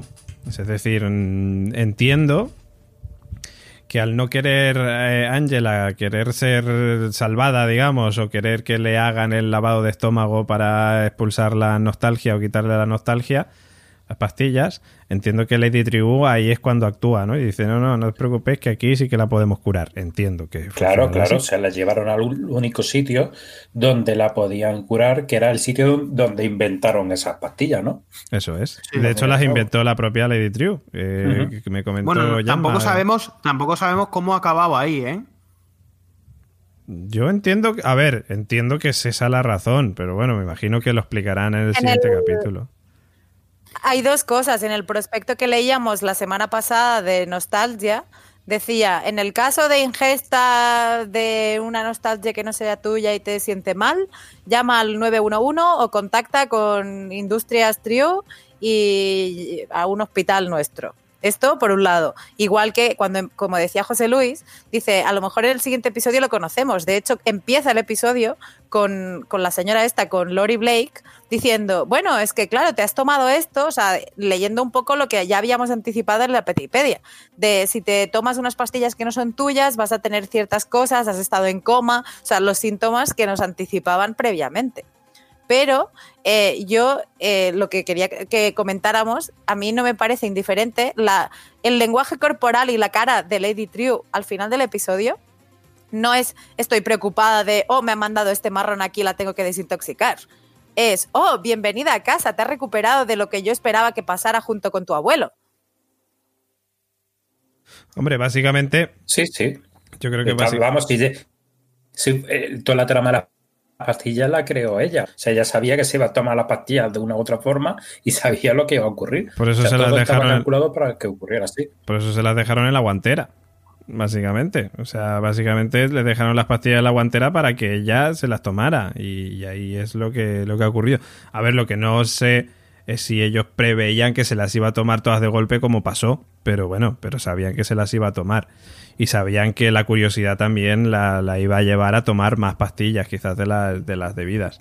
Pero yo, yo a lo que voy también es un detalle que no sé si habéis llegado a comentar, porque estaba buscando antes información del tema del, del control mental, ¿no? De lo que estáis diciendo de, de, bueno, de lo que pasa que en aquel cine que utiliza el, el cíclope, digamos, para, para, poner a toda la gente de raza de color negra eh, unos contra otros en ese cine, es que, mm, si os acordáis, cuando eh, Angela coge bueno, a, a Will y lo lleva a la pastelería, eh, él le, dice, pero si, le dice ella, pero si tienes, si vas en una silla de rueda, tienes 100 años, ¿cómo vas a haber subido tú al tío ahí arriba? Y le dice, tengo poderes psíquicos. Y nosotros dijimos, sí, ya, poderes psíquicos. El único que tiene poderes es el Doctor Manhattan, tal, no sé qué.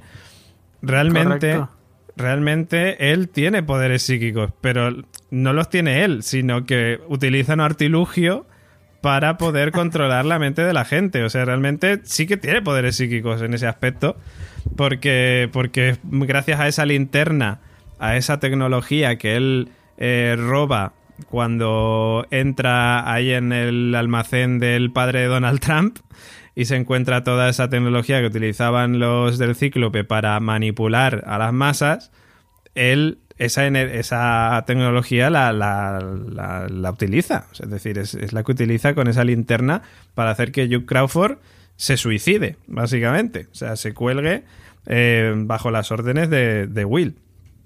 Y, ah, y, bueno, y simplemente pues iba a comentar que igual que hicimos la semana pasada con el tema del proyecto Bluebeam y, y la aparición del calamar gigante y todo esto, pues decir que también eh, el tema del experimento del control mental, más allá también de sin irnos a teorías conspirativas o teorías ya conocidas y confirmadas y contrastadas, como el MK Ultra, por ejemplo, o, u otros que, que, bueno, que están ahí más bien en el ámbito de la teoría de la conspiración, está eh, el mensaje subliminal. Y el mensaje subliminal es algo que a día de hoy, por cierto, está prohibido, eh, porque ya se llegó a utilizar, si no me equivoco, estaba buscando información antes, porque antes de grabar lo estábamos comentando, y he encontrado por aquí que en el año 57 eh, un libro de Vance Packard se publicó llamado The Hidden Persuaders, ¿vale? Y bueno, pues era básicamente habían explicado cómo llevaron al cine de, Fort Lee en Nueva Jersey. Eh, que le encargó el director a James Vicary que, diseñara unos carteles publicitarios para aumentar las ventas. Y James Vicary eh, a James Vickery se le ocurrió una nueva forma de anunciarse, que dice que era influido por las teorías psicoanalistas eh, que hablan de subconsciente y propuso la proyección de a través de un taquitoscopio de insertar unas simples frases como bebe Coca-Cola o hambre come palomitas y las ponían durante eh, muy, muy, muy pocos segundos. Es decir, una, como una milésima, una, una tres milésima es lo que estoy leyendo aquí de segundos. Cada cinco segundos en una película llamada Picnic. Y por lo visto esta prueba fue un éxito porque las ventas aumentaron un 57,8% en el caso de la Coca-Cola y un 18,8% en el caso de las palomitas. Eh, dicen que más tarde eh, el propio James Vickery declaró a la revista Advertising Age que el experimento resultó ser una mentira llevada a cabo debido a que su empresa pasaba por dificultades económicas. Eh, pero para entonces la mayoría de agencias de publicidad habían empezado a utilizar estas técnicas y a pesar de que oficialmente se niega toda influencia posible de la publicidad subliminal y de que existen miles de estudios que la desacreditan, en la actualidad esta práctica está prohibida. Y mm, a mí me parece muy claro el, que se han basado, digamos, en este ejemplo en, la serie, básicamente, ¿no? El de en un cine, justamente, mandar una serie de mensajes subliminales que, evidentemente, en este caso van más allá de bebe Coca-Cola o come palomitas, sino que van un paso más allá al control mental, al mata a las personas de tu mismo color, ¿no? Que, es el mensaje ese que están mandando en, los del cíclope. Y hasta aquí mi sección. Aquí hay aplausos. Claro, eso. No, pero muy bien. Muy, y realmente es, ahí hay una, una, referencia, un, claro guiño a, a, lo que dice a lo que dice David. Yo, por mi parte, eh, con todo lo que hemos hablado, cerraría este capítulo, pero sin antes eh, redoble de tambores para que, para que el oráculo se desperece. Venga. Eh, en internet ha empezado a circular una teoría una teoría de mierda, eh, pero hay que rellenar minutos del podcast eh, en el que dicen que... Tenemos que llegar a las tres horas, ¿no? Eh, a ver, para que nos pague Amazon, tenemos que llegar a tres horas de podcast. ¿Es esto o poner HBO, HBO no tiene que pagar. Entonces, nos pagan además millones. Eso eh, entonces, ha empezado a circular una, teoría que es, eh, los fans de Reddit eh, decían, es Cal. A ver la cara que pone José Luis. Es Cal, el doctor Manhattan. Cal, el marido de Angela. ¿Es Cal el doctor Manhattan? No. Vamos a ver. Vamos a ver. Di, más, cosas que hay que rellenar tres horas de podcast. Yo, yo al Doctor Manhattan, yo solo lo conozco de la película. Y la, personalidad que tiene el Doctor Manhattan no se ve reflejada en ese personaje. Parece, hay, hay quien dice, ¿no? Eh, que, se ha, que se ha ocultado, que, intentan hacerlos eh, salir eh, que el discurso que le da a las niñas el otro día que hablábamos de ese discurso, ¿no? Sobre la, vida después de la muerte. Eh, es, muy, muy, muy parecido a algo que diría el doctor Manhattan. Incluso eh, él mismo dice que el doctor Manhattan no puede haber creado vida.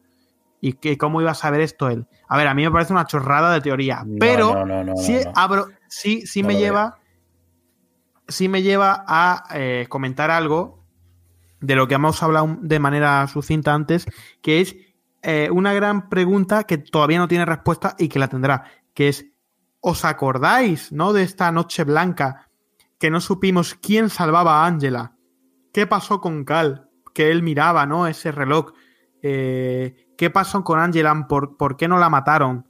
Eh, ¿Qué pasó con Cal? Es decir, todo esto que está sin resolver todavía y en el que Cal es uno de, digamos, de los, de los grandes interrogantes. Bueno. Y que aparece, y que aparece en este capítulo, por cierto. Cal o, Crawford. Es que ahora mismo. Bueno, pero Crawford no estaba ahí. Es decir, Cal sí estaba. Ya, ya, ya, sí, bueno, pero no estaba ahí que sepamos. Es que, claro, yo eh, llegué a dudar con el tema de. En el capítulo anterior, cuando, cuando el senador King, ¿no? Cuenta que, que él y que Crawford tenían controlada la zona y no sé qué y tal eh, llega a dudar si, si, el propio séptimo de caballería fue el que defendió a Ángela, pero claro, si el propio séptimo de caballería fue el que defendió a Ángela, no me encajan muchas cosas, mi, cabeza explota, porque yo entiendo que no hay, o sea, es decir, el séptimo de caballería, y como bien dice el, senador King, no quiere que Ángela esté de por medias. Y por eso le dice al señor Espejo que, se la quite de en medio unos días, que, no la matarán en ese caso, pero que se la quite de en medio unos días porque ella es importante. Entonces, entiendo que si ella es importante, eh, es importante tanto para el séptimo de caballería como para el que yo creo, creo que todos lo pensamos, es el otro bando, que es el de Will y Lady Triu. Entonces, si no le ha salvado el séptimo de caballería, pensaría en alguien de Will, o sea, del, del bando de Will y Lady Triu ¿Y quién nos dice que no ha sido el propio Will, por ejemplo? Es decir, es que se, muchas se abren muchas posibilidades. Eh, claro, no sabemos en esa época si Will estaba en Tulsa, porque es cierto que Will se había ido fuera y luego había vuelto, o eso es lo que dice él, he vuelto a casa, una cosa así.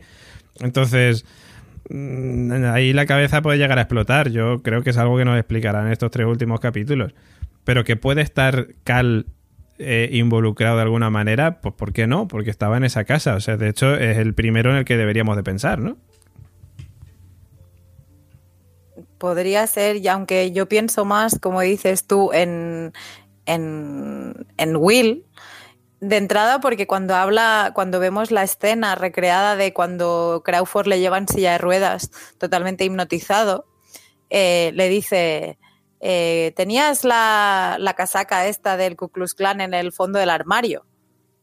Angela nunca le ha dicho que esto estuviera detrás del fondo del armario, de lo que deduzco que Will andaba investigando detrás de Crawford desde hacía un tiempo. Dato peteipédico, eh, Will heredó toda la fortuna de, eh, del capitán Metrópolis. Nelson Forrest Garner murió en extrañas circunstancias y le dejó legado todo a, Will. Will tuvo eh, durante un tiempo un cine en Harlem, o sea, Nueva York, y hay algo que le lleva de nuevo a Tulsa. No sabemos el qué. Pero eh, yo creo que la protección de Angela eh, ha estado detrás de, de Will. ¿Quién no te dice que Will amenazara o, o, estuviera vigilando a Crawford y le dijera, sí, sí, se, conozco tu mierda con el Ku Klux Klan y demás, pero por el poder que tienes dentro de la policía y demás, vas a, que, vas a hacer que ella, que sé que es mi nieta, no le pase nada. Es que por no otro lado sé. también él, o sea, es decir, Lady Tribu y él cuando hablan, o sea, dejan entrever que están traicionando, que están puteando de alguna manera a Angela. Entonces, mm, no sé, lo de protegerla, sí, quizás no, de, o sea, es decir, de no, no matarla, pero sí qui quizás utilizarla para algo. Mm, no te sabría decir, la verdad. Mm, Yo me quedo un poco parada y de hecho iba a abrir, cuando has dicho, Nico, que hable el señor Oráculo, yo le iba a, a proponer una, una versión que sé que no le gustará, pero y si todo el mundo de Osimandias que nos ha hecho romper la cabeza era simplemente un guiño al personaje de Osimandias por parte de Lindelof, esa obra de teatro en cinco actos que en el episodio 6 ya no hemos visto más y que Osimandias no va a tener ninguna importancia más porque el resto de personajes como Lady Triu han heredado su, su personaje como interno? Me enfadaría mucho. Yo también. Porque para qué nos van a enseñar esta, el cautiverio este de, de, de Simandias y luego no va a tener nada que ver con la trama. O sea, me parecería absurdo incluso, o sea, no, no, como rellenar minutos como nosotros. Claro, en plan, oye, pues, que nos falta metraje, pon a Ocimandia ahí. 50 minutos. Ahí estamos, claro que sí. No sé, yo estoy convencido de que, de que sí, de que, que Osimandias va a salir en el siguiente capítulo y, vamos a ver cómo vuelve a la Tierra. Ya lo que no sé es si como teorizábamos la, semana pasada, eh, va a ser esto algo que estamos viendo del pasado, algo de lo que sea, eh, que, cronológicamente pueda estar desfasado con, con la realidad, digamos, actual de la serie, de los hechos que le ocurren a Angela. Yo lo veo como muy factible, pero bueno, veremos. Por cierto, Unai, nuestro amigo y Patreon, dice, hombre, Cal podría ser el, se el señor Manhattan por la similitud fálica. Gracias, gracias, Unai. Bueno, pues no sé si, si queda algo más que, que, comentar, pero si no queda nada más que comentar, pues nos quedan eh, leer los eh, comentarios y, y, bueno, y las vías de contacto. Yo, vamos, estoy, estoy fatal. Tengo la cabeza fatal, Nico Frasqué. Eh, primero, por supuesto, escuchar las vías de contacto, la dulce voz de Gemma Yats, y luego comentarios que tenemos dos comentarios en texto y dos comentarios en audio. ¡Boom! Toma ya, decíamos que la gente nos comentaba. Y uno con dibujo. Uno, uno nos ha hecho un dibujo aquí de una casa. Eso es. Que para el podcast nos vale un montón. Un dibujo estupendo. Pues bueno, como decía, pues habías de contacto con Watchpot, a no ser que a Gemma le queden más cosas de Petipedia. Quedan más cosas de Petipedia, Ah, bueno, pero bueno, no sé si las queréis no. oír, No, porque... no, no, no, yo es que pensaba, Hombre, ha pues dicho, claro que sí. nos ha dicho antes Gemma por vía interna, tengo más cosas de Petipedia y ha contado cosas de Petipedia, no sé si han acabado ya o no, pero venga. Ayer, casas, ayer cosas. fuera de, de antena grabando otro podcast que podéis escuchar en nuestra página web laconstante.com entrando en el podcast de Walking Dead. eh, después de grabar le pregunté al señor Oráculo, ¿sabe usted lo que es esto de las ondas Voyager? Y, me respondió que puede responder la audiencia, por favor. ¿Qué es esto de una sonda Voyager? Pues las Voyager son unas ondas que mandaron, pues no sé si fueron en los 70, o sea, es bastante viejo ya, no, no lo he revisado, ¿eh? estoy hablando así de lo que me suena a mí. Y fueron famosas porque eh, hace mucho fueron noticias porque habían, son las ondas que han alcanzado la mayor distancia del objeto más lejano enviado por el hombre. Eh, en los confines del sistema solar ya lo había alcanzado no, no hace mucho y fue, y fue noticia, una de ellas. Y fueron las que fotografiaron por planetas, no sé, Júpiter o Saturno. Pero vamos, que yo ahora mismo hablo de, de memoria. Me parece que er, eran estas ondas también las que llevaban el, el, círculo este con una representación del hombre y la mujer y, y demás. Carl Sagan en Cosmos habló mucho. ¿Esas no eran las Vikings? ¿Es Viking? Puede ser que esté yo confundido, pero yo creo que las la Voyager estas eran las que llevaban la, la placa. Pues a lo mejor yo confundido, ¿eh? Ahora estoy aquí buscando, estoy aquí buscando, no os preocupéis. Preguntaba, preguntaba esto porque hay una entrada de, de Petipedia de un artículo de una revista en el que se nos pregunta quién es Lady Trio. ¿Verdad? O sea, ponen un montón de afirmaciones y pone verdad o hecho. Entonces, eh, comentan que Lady Trio, eh, su madre, de la que le dijo que tenía que reconstruir Vietnam y demás, dice que quería hacer o moldear a su hija como la mujer más inteligente del mundo, más brillante, más bla, bla, bla. O sea, de como que su madre ya la quería moldear. Luego, eh, Lady Trio tiene varios doctorados, se dice, en astrofísica, fisión nuclear, bio, bioingeniería y nanoquímica. Cosas que todas ellas nos llevan a pensar que pueda tener relación con todo el negocio que tenía Bates antes. Y lo que preguntaba es de los Voyager, porque hay un dato en el que dice que desde 2010 la Lady Trio ha lanzado más de 50 sondas Voyager en la galaxia. Sí, como decías tú, José Luis, son las que han llegado más lejos. Es posible que el satélite que fotografió ese Save Me mmm, en la luna eh, Europa de Júpiter fuera de Lady Trio y era un mensaje que estaba dejando este Ozymandias a, a, ella precisamente, sabiendo que tenía la tecnología para llegar. O sea, está claro. O sea, si ahí te está diciendo que Lady Trio ha, ha lanzado yo no sé cuántas de estas y sale, y sale una sonda cerca de Júpiter y demás, que ahora estaba, estaba comprobando efectivamente la. Por cierto, me acuerdo también en Star Trek, película vieja de Star Trek, creo que la, la primera, la sonda Voyager, Voyager esta, tiene un papel muy importante. No sé si os acordáis de, Star Trek. Pues en Star Trek, la película, la, la película de Star Trek, la primera de eh, vieja, eh, la sonda Voyager tiene un papel bastante importante dentro de, la película, que se descubre al final. Eh, es decir, se, se, le saca mucho partido cinematográfico a esta sonda. Y efectivamente, eh, está leyendo por aquí, pues fueron las que pasaron cerca de Júpiter en el 79 y Saturno en el 80. Mm. Y la Voyager 2 fue enviada el 20 de agosto del 77. También pasó por Júpiter y Saturno. Y por allá Urano, bla, bla, bla, bla. Y efectivamente mm, llevaban eh, una placa. Claro, claro, esta no es la que. Eh, claro, me he confundido yo. No hay una. Por lo menos la que estoy viendo aquí, hay una placa con una representación pictórica, pues de, diferente de una la fisión nuclear o de un átomo, no sé lo que tiene pintado aquí. Pero la placa que llevaba el hombre y la mujer, esa ¿Esa cuál era, David? Es que claro, no es que yo estoy como tú, porque yo es la primera que he pensado es en la placa que llevaba el hombre y la mujer, y sí que he visto sí. que, que, que, esta llevaba el disco de oro de, claro. de las Voyager, pero yo estoy también claro, buscándolo. Bien. Estamos aquí, el señor Áculo y yo estamos ocupados. Gemma, puedes seguir hablando. No, eh, hay- eh, es un disparate de artículo. De hecho, cuenta, dice, hay quien ha supuesto que el comediante pudiera ser el, padre de Lady Triu, por ejemplo.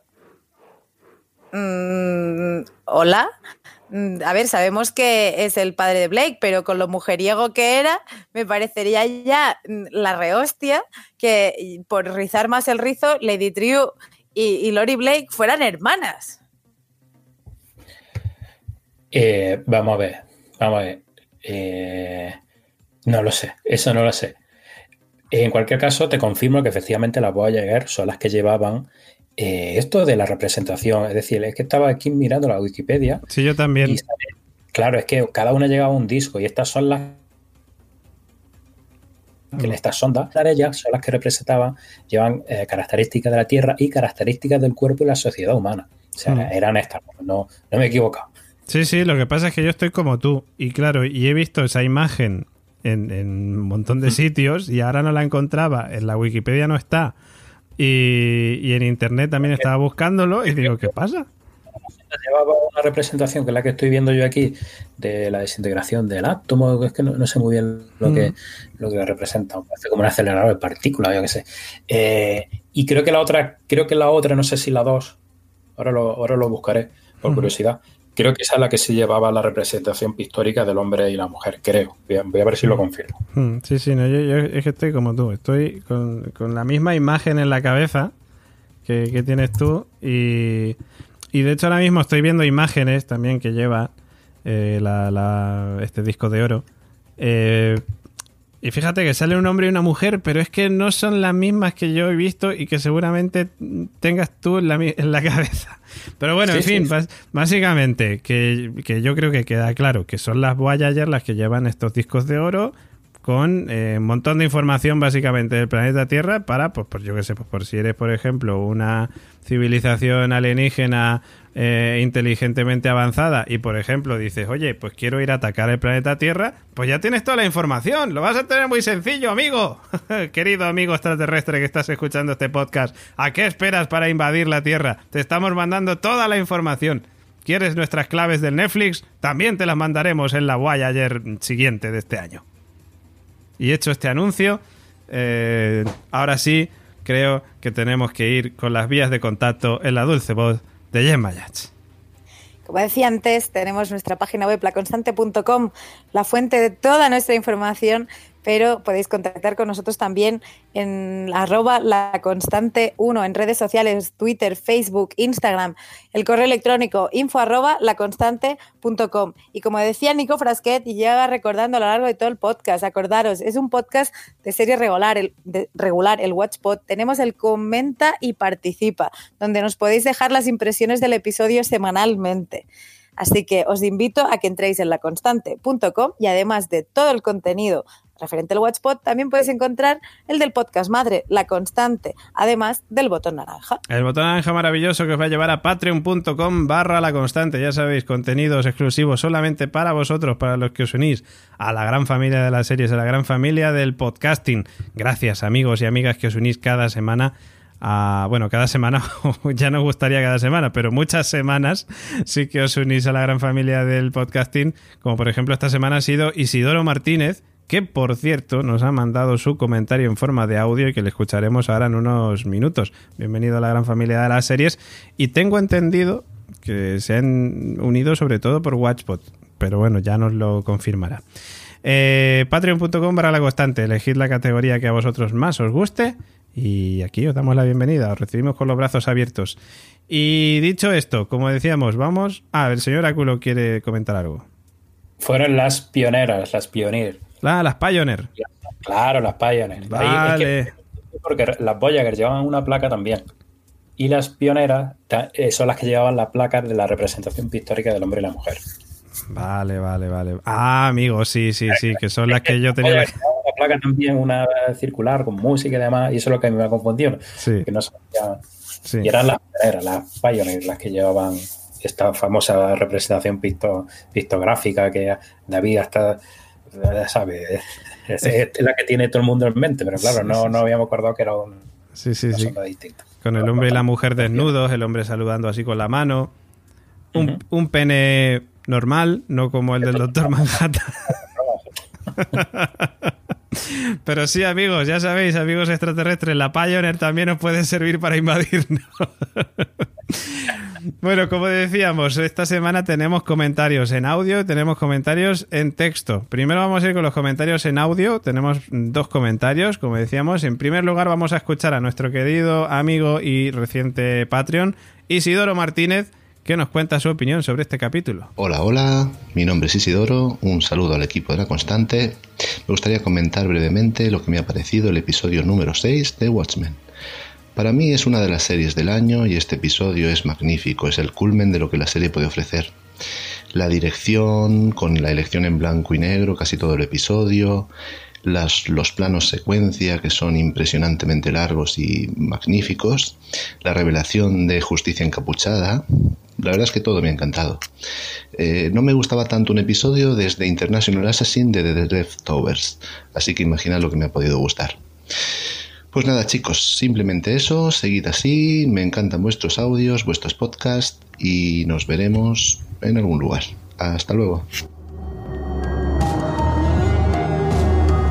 Pues ahí teníamos a Isidoro y vamos con el siguiente de los comentarios que viene también de nuestro amigo y también Patreon, Baltac, que bueno, o Balzac, que hoy le he escuchado por primera vez su voz y digo, anda, que es Balzac. Yo siempre le llamaba Baltac, pero bueno, ya sabéis que yo soy muy malo con los idiomas. Venga, vamos a escucharle. Hola, buenos días, tardes, noches constantes. Soy Balzac y os voy a dejar unos, eh, unas pequeñas ideas o comentarios sobre el capítulo 6 de Watchmen, este ser extraordinario.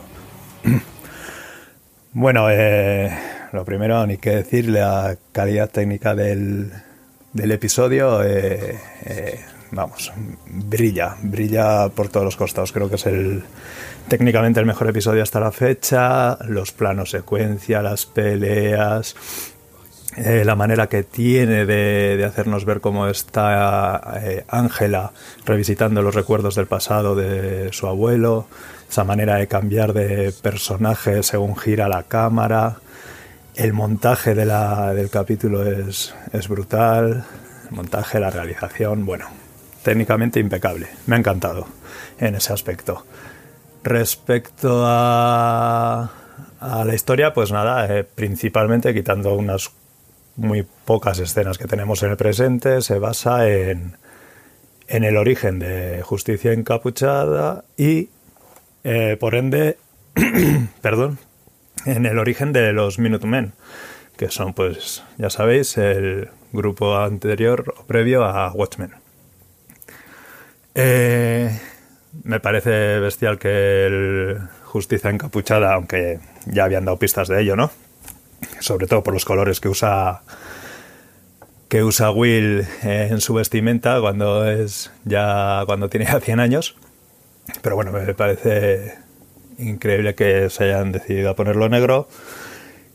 Y aparte de que eso convierte al primer héroe encapuchado de la historia en este universo en, una persona de raza negra, eh, pues no sé, también eh, es muy acorde al lore del cómic, ¿no? Porque es el único héroe del que no se sabía prácticamente nada. Habían sido muy eh, aposta muy misteriosos con su origen y para mí, a mí me parece que cuadra perfectamente que, Justicia Encapuchada, pues eso, sea un nombre de raza negra. Eh, me parece muy chulo también la evolución ¿no? del personaje de Will, como de niño le gustaban estas películas en blanco y negro basadas en, en Buzz Reeves, que por cierto es un, eh, es una persona que vivió de verdad, llegó a ser diputado de, de por allí en Estados Unidos. Eh, su vida fue bastante, bastante increíble. Llegó a vivir 71 años, por lo que he visto por ahí. Y eh, cómo evoluciona, ¿no? De, querer esa justicia. Se ve en la película que no queremos turbas, dice en castellano, creo y que hay que impartir justicia y nada de ahorcamientos y así, a lo que él mismo, la evolución a lo que él mismo llega a hacer, ¿no? Al final, con Youth, que es precisamente lo que hace. Tomarse la justicia por su mano y ahorcar al sheriff.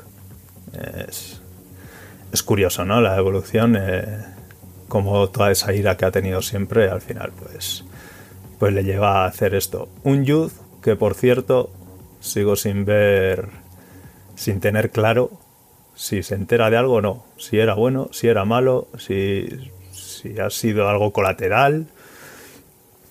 Quiero creer que, bueno, no quiero creer, pero no me extrañaría que él hubiese tenido algo que ver con el asesinato de los policías, de la gran masacre, en la que sobrevivieron Ángela, él y no sé quién más, pocos más. O, no sé si sería él, o la mujer, no lo sé. Es que la verdad me tiene bastante perdido este personaje, no sé si tiene algo que ver o simplemente no se enteraba de nada. Y pues lo dicho, básicamente esas son, eso es lo, lo principal, mis ideas principales sobre este capítulo. Me ha encantado. A ver cómo continúa esto. Eh, y nada, eh, no sé si seguiremos viendo algo más del origen de los Minutemen. Yo creo que ya han contado bastante. Se ve que eran un grupo pues bastante que iban por la publicidad y así. Eh, pues se ve ahí en el anuncio de Dollar Bill que trabajaba para un banco, que le importaba eso, las cosas eh, muy a lo heroico, en plan, vamos a por Molo, que el villano de la ciudad y tal, pero lo que de verdad importaba a la gente que sufría así como el racismo y todo esto, pues ya se ha visto que no les, no les interesaba mucho ya que no les venía bien ese tipo de publicidad. Muy interesante el cameo del cómic, creo que es el Action Comics del primero en el que aparece Superman, eh, de DC. Y bueno, muy chulo ese detalle. Y nada, chicos y chicas, eh, a seguir igual de bien. Me encanta vuestro trabajo y, y nos escuchamos en los podcasts y nos vemos en el Telegram. Hasta luego.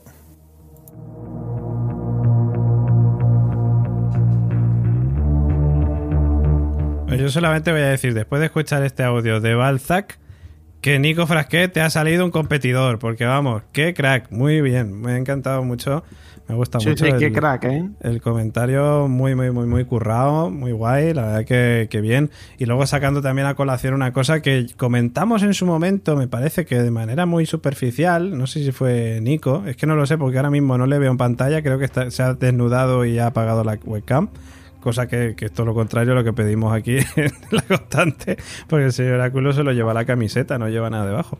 Pero bueno, básicamente... Pero el señor Oráculo tiene una pinta de tela, ¿eh? Tela, tela, tela.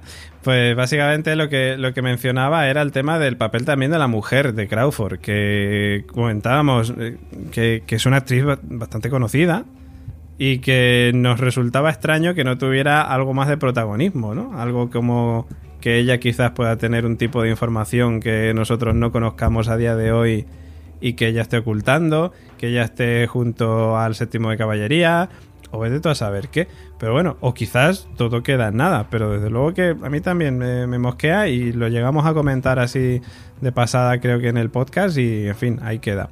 Bueno, dos comentarios que nos quedan, los comentarios ya en texto en este caso que, pues bueno, pues vamos a leer, pues por ejemplo, la señorita Gemma Yats y yo, o el señor Nico Frasquet y yo, no sé, que lo tenga abierto. Yo voy a empezar con el primero, eh, que es de nuestro amigo y Patreon también, Ángel Pito, que dice, bueno, por cierto, aquí podéis escribir Patreon y no Patreon y lo que queráis, ¿eh? O sea, y mandarnos audios igual, los audios nos los podéis mandar a info.lacostante.com. Lo que pasa es que los Patreon en el Telegram, claro, estamos ahí a tope nos lo pueden mandar más directo.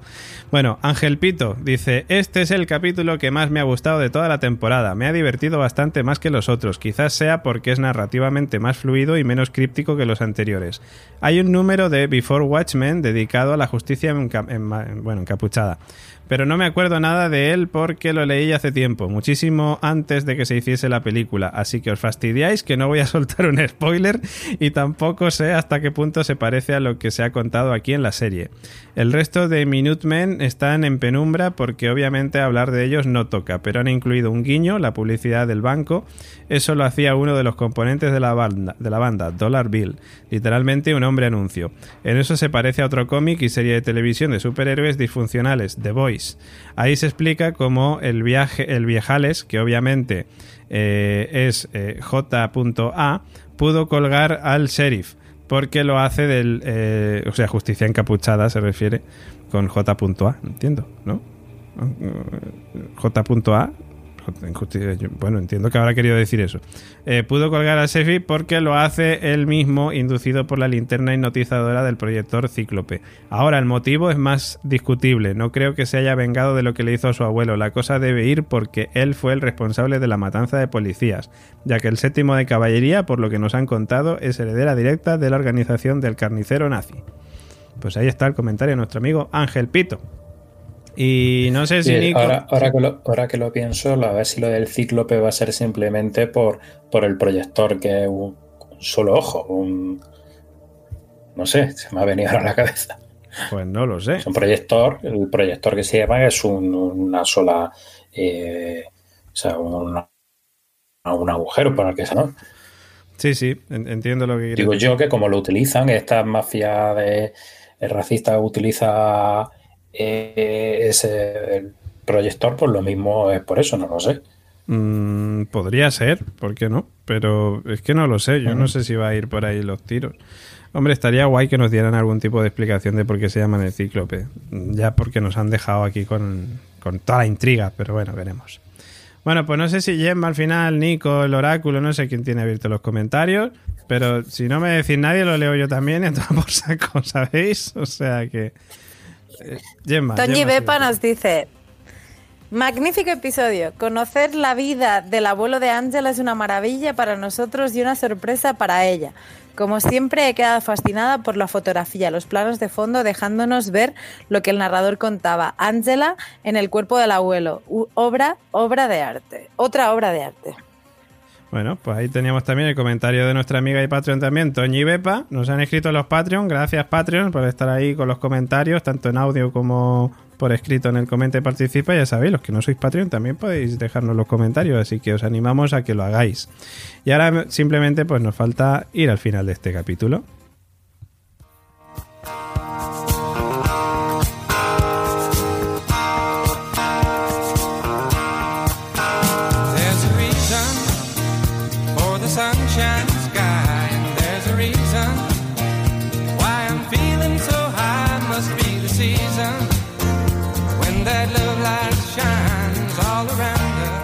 Y hoy, pues eh, Nico Frasquet, Gemma Yat, señor Oráculo, no sé si habéis reconocido la canción. Esto es como eh, cuando hacemos música en serie en la constante. Eh, veo que nadie dice nada, o sea que entiendo que no la habéis reconocido. Y esto es un punto negativo que tenéis los tres como fans de The Leftovers. Porque esta canción además viene a petición de nuestro amigo y Patreon Unai Azcuna que dice ponla de Bellamy Brothers Let You Love Flow que es la canción que se repetía en el episodio en el que Matt hacía lo mismo y se grababa por la noche con su mujer por si se despertaba. De Leftovers, amigos, ¿eh? ¿qué está pasando aquí? Ese friquismo no está presente. Bueno, pues hemos querido tener ese otro detalle, ese otro recuerdo de Leftovers, esa serie que nos encanta. Ya sabéis que somos fans, muy fans de Damon Lindelof. Bueno, nos despedimos. eh, hasta la semana que viene, ya con el capítulo 7 de- antepenúltimo ya de, de Watchmen, iba a decir de Leftovers, pero no. Eh, y a ver qué nos depara este, este final de, de- serie, que ya solo quedan tres capítulos y aquí no tenemos ganas de que acabe esto. Vamos a ver qué pasa, si se renueva esto o no. Nos despedimos en primer lugar de nuestro querido señor Oráculo. Nos escuchamos la semana que viene, caballero. Quiero a Ozymandias la semana que viene. Primera advertencia de Lindelof. Y, y yo te voy a decir una cosa. Yo también. yo también quiero Ozymandias la semana que viene. Hasta Bueno, la semana, que viene más, que seguro, que seguro que el capítulo es mejor todavía. Hombre, por supuesto. Hasta la semana que viene también nos despedimos de nuestra querida Gemma Yats. Hasta la semana que viene. Chao, Chao, chao. chao. Chao, chao. Ya casi sin voz. Ya es que son- es muy tarde para nosotros y ya sabéis que nos enrollamos como las persianas aquí en este podcast. Y también nos despedimos de Nico Frasquet. Si sigue por ahí. que no- Sí, sí, sí, hombre, Ah, como no voy a seguir. es que como no se te ve, yo no sé si está, si no está, ya. Estoy aquí, pero ¿por qué no se me ve? Está Ah, escondido. quitado la cámara. Claro, está Estoy escondido. aquí, estoy aquí. Está escondido. No, ha- no no pillado la canción de The Leftover, pues imagínate. Hombre, la canción del lector. A ver, he de reconocer que al conectar de nuevo el cable de, de esto, no sé por qué se me escucha en el ordenador y me daba cosa que se me retroalimentara. Ay, ya, ya. La excusa, esa es la excusa. La excusa. Pero Bueno. vamos, que, que un placer estar como siempre aquí. Que, que tengo muchas ganas de los próximos tres episodios y que tengo muchas ganas de el especial de Nochevieja. También de la constante. Eso de otro podcast de la constante, pero sí, ya queda menos. Vale. No voy a decir mucho, pero heavy metal, ¿eh? Eso es, estad atentos a la Factoría La Constante, al podcast también La Constante, que ahí estaremos a tope. Bueno, Nico Frasquet, nos escuchamos la semana que viene. La semana que viene. Hasta la semana que viene, chao, chao. Y también se despide quien os habla, David Mulé, que espera que lo hayáis pasado muy bien. Como siempre, recomiendo, bueno, recomiendo, recuerdo que nos recomendéis, que lo compartáis en redes sociales, que le deis a likes, a likes. Y en fin, y que sigáis con nosotros aquí en Watchpot, los, los- la- las ocho personas que estáis ahí, muy grandes. Hasta la semana que viene, chao, chao.